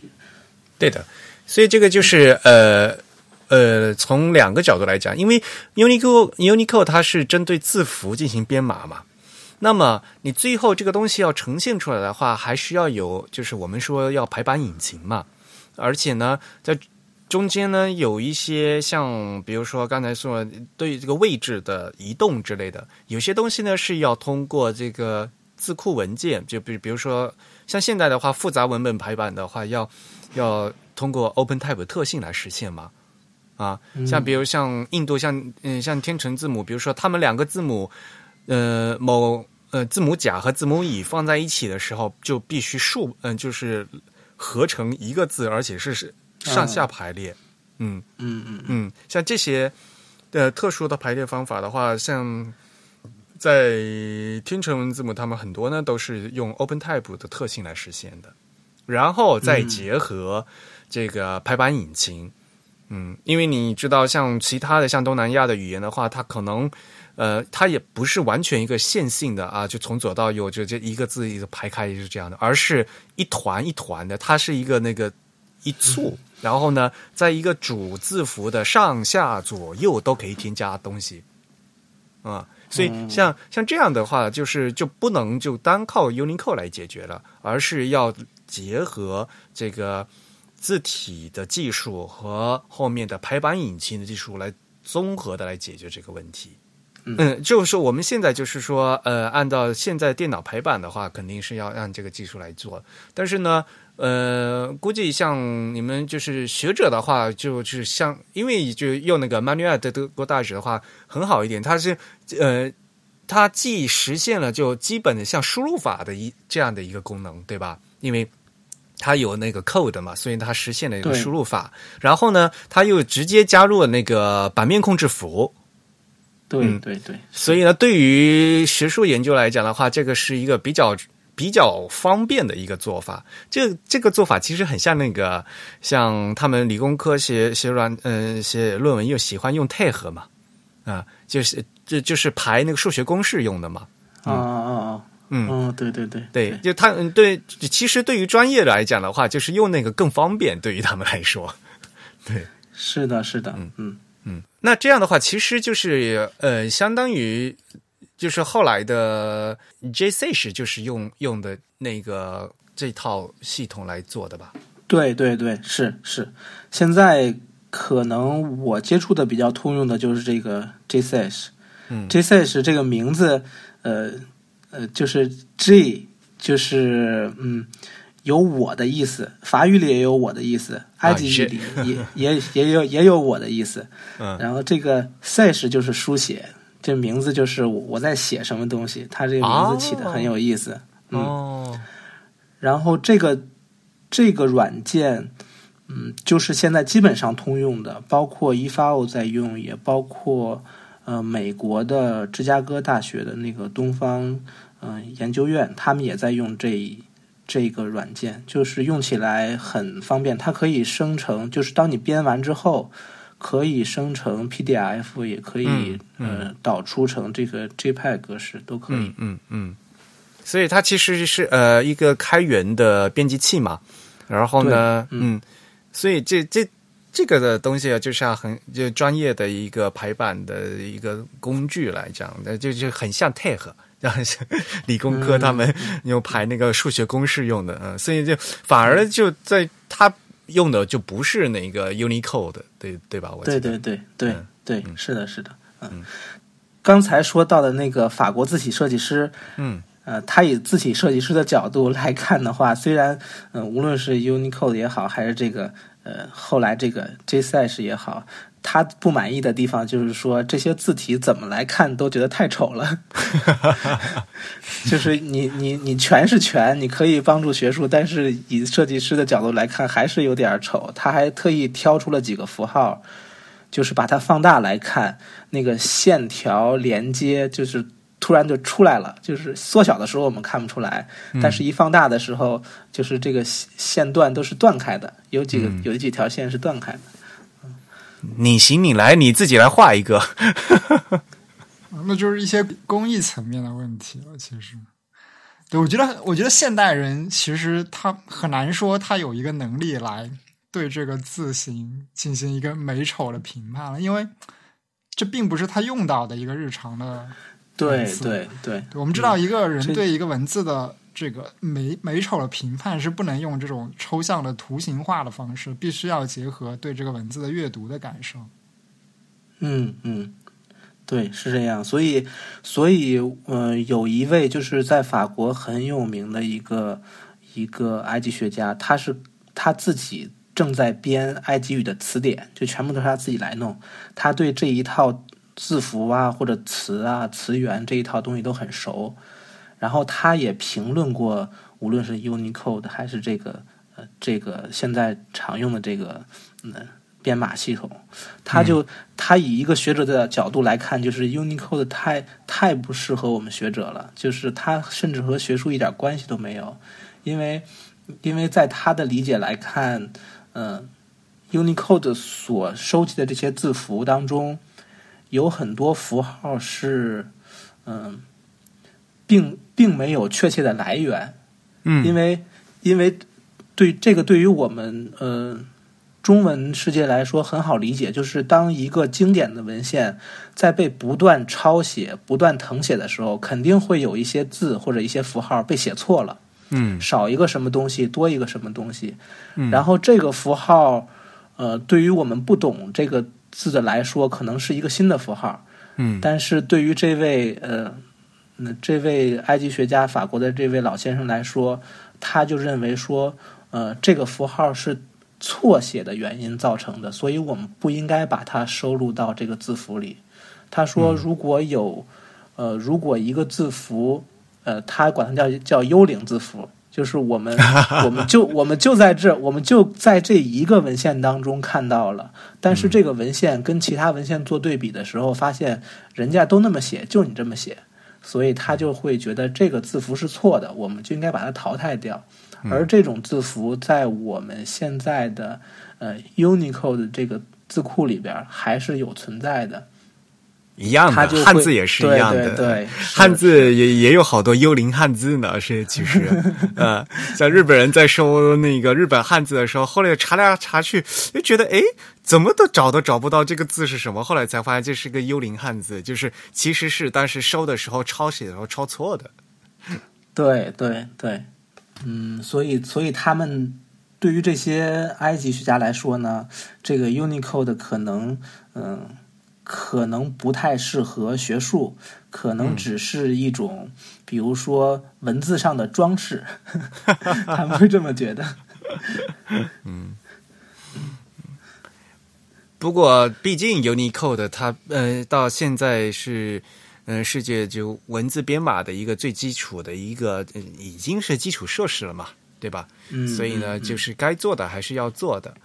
而且呢，像有些东西的话，就是学术的话，就应应该去积极反映到这个呃 Unicode 的编码工作里面，因为呃编码工作还没有完成嘛。现在我我看就是在 Unicode 那边是那个 Monsieur Michel 苏苏苏格纳的是吧？这这位先生的名字，嗯，然后他就一直都在那在在交提案。然后他，然后他就说圣书体那边他还要加扩展 A 区 B 区，就跟就跟那个呃汉字一样的，也是就要那继续加。但是他就说这个提案自己也没有写完，看进度，然后要要加好多字，那个可能要等到明年后年之类才能才才能增补啊什么的，就这个也字也是越加越多的，真的是，嗯，对，其实这个还是呃。我觉得还是埃及学界的一个，嗯，算是有点失职吧。就是面对呃数字化的这个时代，他们没有主动参与到这个里边，因为对，呃，因为根据那个法国那位 Max 那个学者他说呢，因为他自己搞这个字典，他说自从商伯良破解了象形文字呃圣书体之后，从来没有一个就是埃及学发展到这么久了，从来没有一个完整的字符表。就是包括呃，包括现在 EFO 用的，包括刚才我们说的这个 JSash 这个呃编辑的引擎，他们都是遇到一个新字符，那我就加进去；呃，遇到一个什么问题了，我们就修改一下。但是从来没有一个系统的说从埃及的上古时期一直到最后所有用过的字符我们都列出来。呃，从来没有这样一个工作，所以他也是呃抱有一个就是批判的态度，说这个不应该。我们都发发展了快两百年了，还没有这么一个工作。但就像刚才，对啊，就像就像刚才钟玉军说的，这个如果把所有的工作都压在一个人身上，这个太困难了。一个人要处理这么多文献，还有。你你要你要选择哪一个符号具有代表性，这个太太困难了。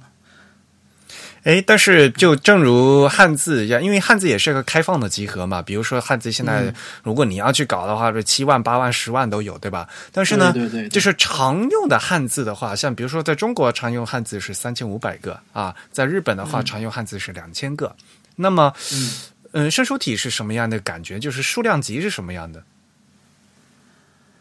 嗯，如果圣书体就是如果圣书体常用的话，就是像刚才我们说，大概有七百个、八百个左右，这个是最基础的。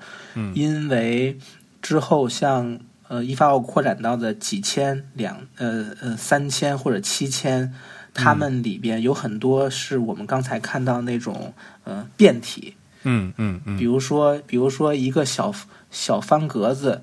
里边可能是一朵花，这个花可能是四瓣花，也可能是 两两瓣花、三瓣花，就会有各种各样的。然后，然后，但是，但是我们一发奥作为一个学术机构呢，就不应该放弃这些细节，所以他们干脆就说，我们把不管几瓣花，我们都做成 都做成字符。但其实，呃，其实它的意思是一样的。这可以就是缩减，呃，大概就是呃七八百个。是最常用的。嗯，哎，EFO 的全称是什么？是 Institut Français。嗯，对，它它的全称是 Institut Français d'Archéologie Orientale。啊啊啊！东方什么什么是？东方东方考古研究院。嗯，法兰西东方，对，法兰西法国 东方考古啊。啊，所以啊，那个 A 是那个考古哈啊，是 A 是 A 是考古，嗯，对，O 是 O O O 是东方，一样大了，东方，嗯，对对对，嗯，法国东方考古研究所应该是哈，嗯，对对对对，研究研究所研究院吧，它它规模很大的，呃，成呃成立于一八八零年，听起来很厉害的样子，这个这个点还要说就是，嗯。因为因为我跟别人聊天的时候，他们都会说为什么法国人这么在乎？就像刚才我们说的，无论是就是为什么他他会这么主动的去做这么大规模的一个生书体的字符集，嗯嗯，因为这个很耗时耗力的，然后他们会有这样一个意愿，就是因为呃。其实，埃及学对于法国人来，对于法兰西帝国当时来说，是一个就像刚才我们说的，很一个很特殊的一个文明。嗯，他们觉得非常自豪，就法国人觉得非常自豪。我们要守住这个是我们开创的这个学科，比如说，比如说，呃，一七九九年是法国皇帝拿破仑带领人过去的，然后写了一本《埃及志》，然后风靡全球。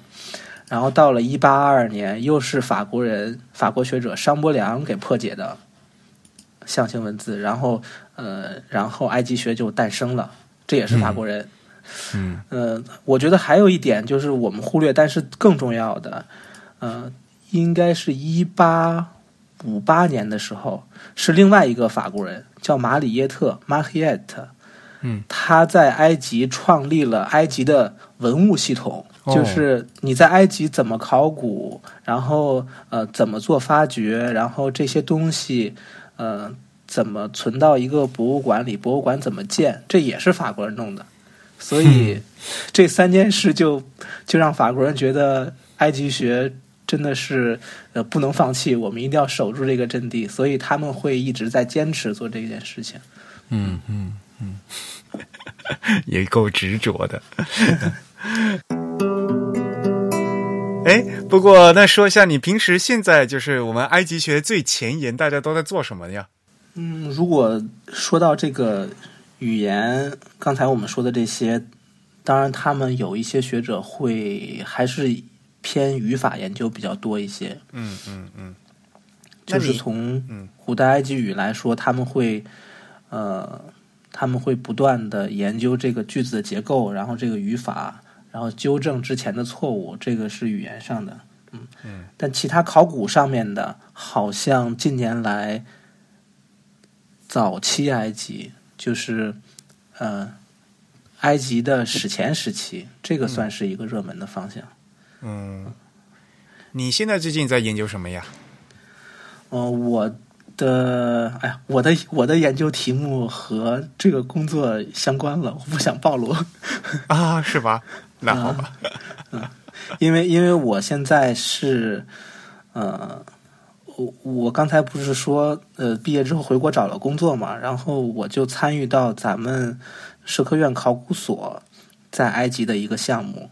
哦，嗯，然后现在等于去年的时候，咱们国家在埃及的第一个考古呃考古工地就开始工作了，我就参与到那里边了。然后我的研究的，嗯，研究的偏向也是考古偏考古吧。就根据跟那个遗址有关系，嗯嗯，但是但是别暴露这一点。好的，现在对埃及语，它这个读音也是有这个研究和考证的，是吧？对，所以你们是会读这个埃及语的吗？嗯，这个埃及语的读音其实就有点像咱们的，比如说，嗯，你怎么判断？这个中国的古韵是什么呢？其实也很难说。嗯，就它有一些字符是当年嗯根据这个科普特语留下来的一些嗯一些发音规则来定的。嗯，所以现在有的有的埃及学家会争论说这个词不应该这么读，应该那么读。我的根据是什么什么？他会纠正这个读音。但其实大部分来讲都是一个猜测，因为。呃，就像一开始说的，他只把这个辅音字母写出来了。嗯，就这个元音我们不知道怎么读，是啊还是 i 还是 o？对对对，所以我们不能说我们真的会读，嗯，只能说嗯，就基本上可以辅助研究。嗯嗯，而且毕竟是一个古代的语言嘛，就是很多东西是构拟出来的嘛，对吧？对对对，嗯嗯。然后反正就念念，就也也也就那样子了。其实，嗯，对对，但但是音系的话，都都都是整理的非常清楚的啊。啊，对了，你你上次那个你给我的邮件里面还写嘛，就是说现在呃 Unicode 编码的圣书体文字还是现在其实，在那个古埃及的电子词典上还是有应用的，对吧？那个在线的，因为古埃及语有那个在线词典。对对对，是，嗯，这个也是，嗯，也是可可能可以猜测的未来的发展方向，就是当埃及的圣书体文字真正电子化了之后，嗯，我们可以就我猜测可以应用到这些这些方面，但是前提是这个电子词典的词库也必须是用这些字符给输入进去的。然后就它就可以一一对应，比如说我查这个词，它里边有一个猫头鹰的形象，但是我不知道这个词是什么，我就把猫头鹰这个字放进去，它就会出来所有带猫头鹰的词，然后我就会一一对比。这个这个我觉得是一个呃是一个发展方向，但问题就是这个工作量太大了。嗯。而且没有这个才就是 Unicode 他们就是的最重要的一个意义在嘛，就是在于信息交换嘛，就是你你不仅是要把这些文把这些文字呢用用编码给表现出来，有了表现了以后，你就可以进行搜索了嘛，对吧？嗯，这样的话进行进行查找，然后才能进行，比如说像在因特网上面的传播嘛，对吧？如果大家不用同样的编码的话。就传不过去嘛，也不能搜索，对不对？嗯，虽然现在大家都用那个 JSH 嘛，那 JSH 最后嗯导出来是一个 PDF 文件啊，就是还是对于电脑来讲是一幅画啊，对，就是不是没里面没有文字信息啊，就是嗯，就是有这样的问题啊，所以呢，那又要得倒回去用你那个原来的那个 JSH 的那个源码才能才能做事情，对吧？嗯，对对，所以就可以期待看。哪一位有志向的埃及学家，或者是这个埃及学的机构可以做这个工作？我觉得还是挺挺有意义的。就是当所有的词都变成了可以在电脑上查找的，就是摁 Ctrl F 就可以搜到的时候，这个还挺幸福的。是的，嗯嗯，像我们现在呢，只能到那个。呃，那个附加表里面一个一个的戳，一个个点 输入。对对，我们 我们做我们做专业的，其实查起来也其实也挺困难的。现在最全的就是德国的柏林呃科学院，柏林嗯勃兰登堡科学院，它有一个就是埃及学的在线词典，然后上面，但是它的查的方式也是像我们的。像汉语拼音似的，你把汉语拼音输进去，然后一回车，它会出现所有的这个词，嗯，就还是没办法把一个字符输进去。嗯嗯嗯嗯嗯啊，反正道路是曲折的，前途是光明的。但是我觉得这个需要埃及学家的人数成倍的增长之后，有这个需求，可能还才会有机构去做。现在现在我们的。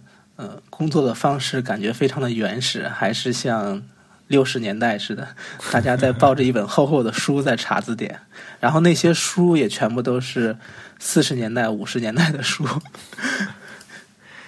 说不定今天有有听到我们这节目的某些听众或者一些学生朋友们，以今后就会有志于。对对对对对，我觉得我想我还想我还想提一个是我的个人爱好，就是呃，我们看到圣书体文字其实有很多字符，嗯，我觉得把这些字符单拎出来，嗯嗯，然后根据这些字符做一些平面设计。还是挺有意思的，对，没有。其实我觉得，我现在就翻，就随便翻这个 Unicode 的这个代码，就里面这个图就超可爱的，有些什么 鸟啊，这羊啊，什么，挺好玩的。三只鸟，把四只鸟，对，把这把这些字，把这些字符用自己的逻辑给组合起来，然后你就会别人说这是我自己书写的埃及语。可以脑洞大开，嗯，对，好吧，那今天就差不多到这里。好的，好的，谢谢，谢谢。哎，嗯，好，那我们今天的节目就到这里结束。我们也要再次感谢树海来参加我们的节目，谢谢，对，为我们介绍了这个古埃及的这个语言文字以及它的几种重要的书体，以及特别为我们详细介绍了这个圣书体相关的信息。好，那我们的节目就到这里结束。如果大家对我们的节目有什么反馈或者意见呢，都可以给我们写邮件来信。我们的邮箱地址是 podcast at the type 点 com，p o d c a s t at t h e t y p e 点 c o m。同时，大家也可以在社交网站上找到我们，在 Twitter、在新浪微博以及在微信上搜索 The Type T H E T Y P E 都可以找到我们。在 Facebook 上搜索 Type is Beautiful 也可以找到。我们。呃，我们这次的嘉宾是树海，我们这次的主题是圣书体。感谢大家收听。呃，本期节目由 Eric 和真宇主持，由 Eric 在 Mac OS 上剪辑制作完成。我们下次节目再见，拜拜，拜拜，拜拜，再见。